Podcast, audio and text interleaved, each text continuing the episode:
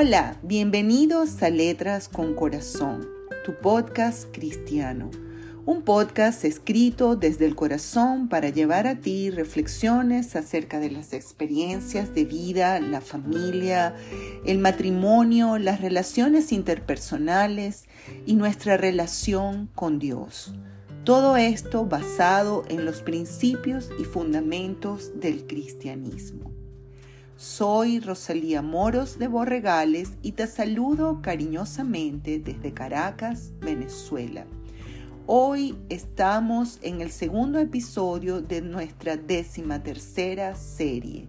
Cada serie consta de 10 episodios, así que como verás ya pasamos los 100 episodios. Te invito pues a explorar este podcast y a compartirlo con todos aquellos que pienses que podrías ayudar a través de estas reflexiones. Gracias.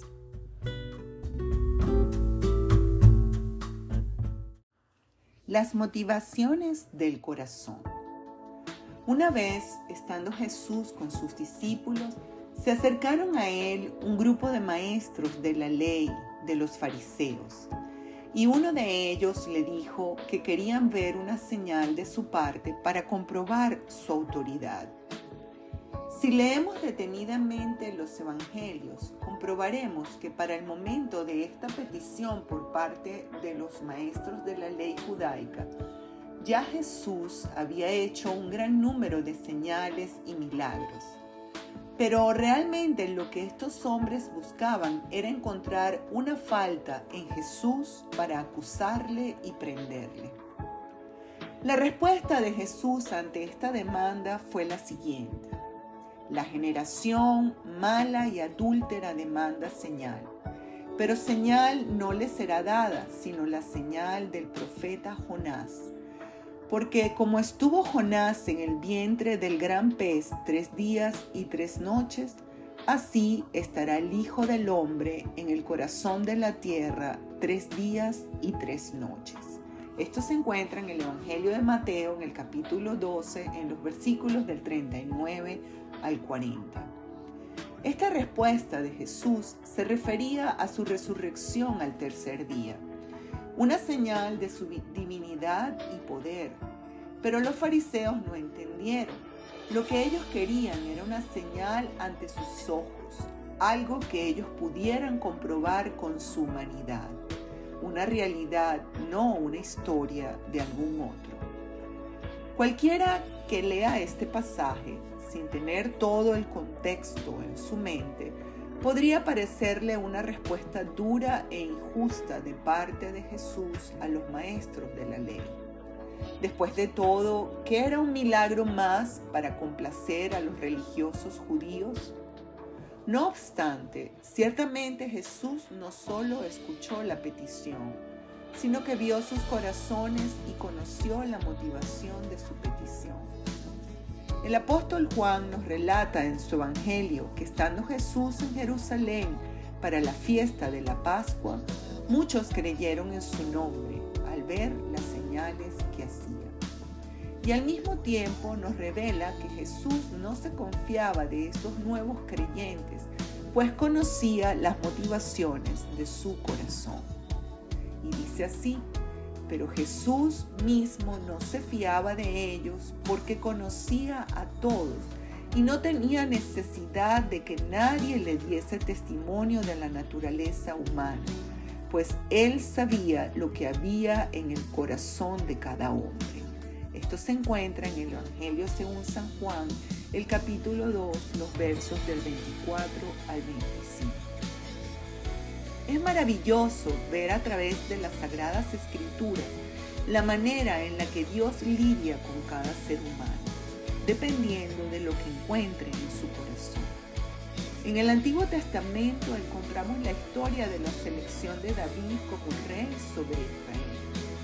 Dios le había encomendado al profeta Samuel que fuera a la casa de Isaí, padre de David, ya que la descendencia de este hombre levantaría a un rey para Israel.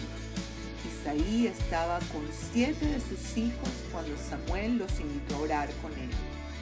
Pero David no estaba presente. se encontraba en el campo pastoreando las ovejas.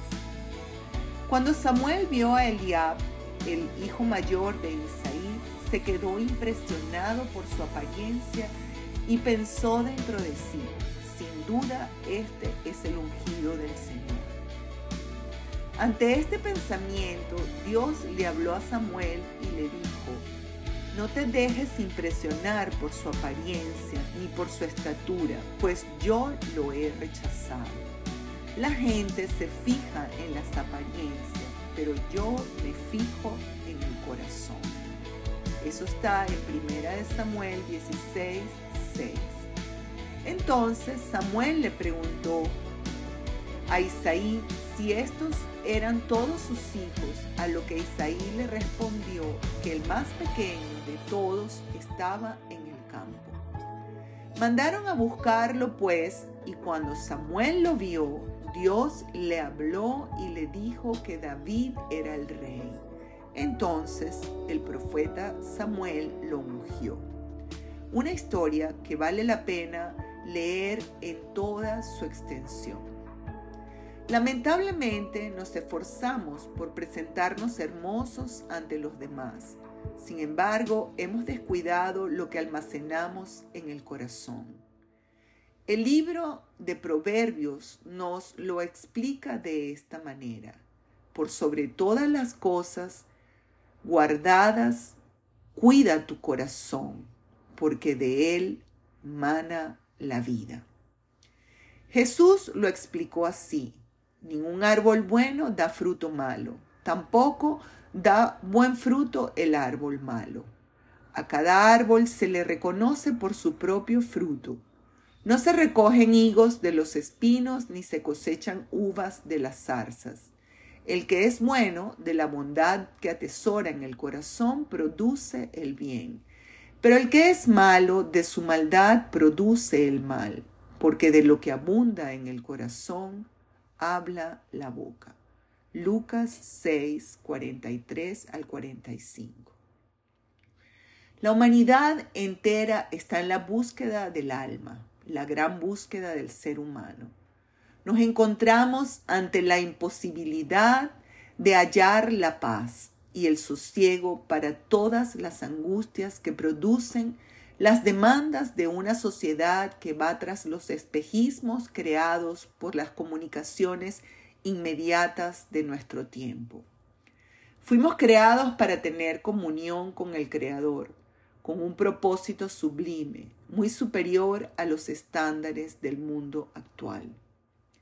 A consecuencia de esto, cuando de alguna manera el sufrimiento inevitablemente llega a nuestra vida, es entonces Solo entonces que pensamos en un Dios allá arriba en los cielos, o recurrimos a cualquier tipo de superstición para buscar la ayuda sobrenatural.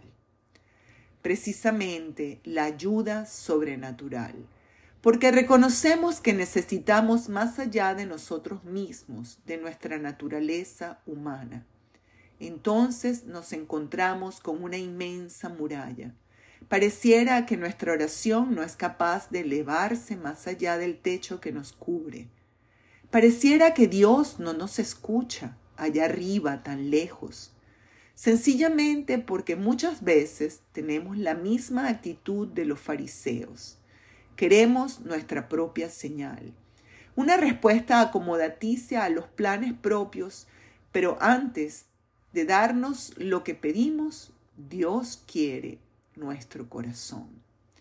Un corazón sincero, capaz de mostrar arrepentimiento por nuestras segundas intenciones, por las motivaciones cerradas que se albergan en nuestro ser interior, por pretender que Él sea una llave mágica que actúe a nuestro favor o un amuleto de la suerte. Hablando a través del profeta Jeremías, Dios, el Señor, les dijo a los israelitas en aquel tiempo y nos dice hoy a cada uno que quiera escuchar su voz. Porque yo conozco los planes que tengo para ustedes, afirma el Señor. Planes de bienestar y no de calamidad, a fin de darles un futuro y una esperanza. Entonces ustedes me invocarán, vendrán a suplicarme y yo los escucharé. Me buscarán y me encontrarán cuando me busquen de todo corazón. Que Dios te bendiga.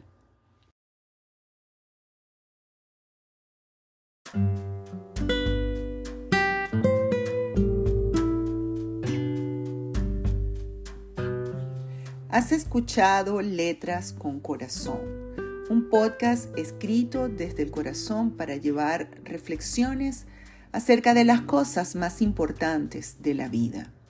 Si este podcast ha sido de tu agrado, yo te invito a seguir explorando todos los capítulos, los episodios que han sido publicados y compártelos, compártelos con tus seres queridos o con cualquier persona a la que pienses que puedes ayudar a través de estas reflexiones. Desde Caracas, Venezuela, recibe un abrazo fraternal de Rosalía Moros de Borregales para Letras con Corazón.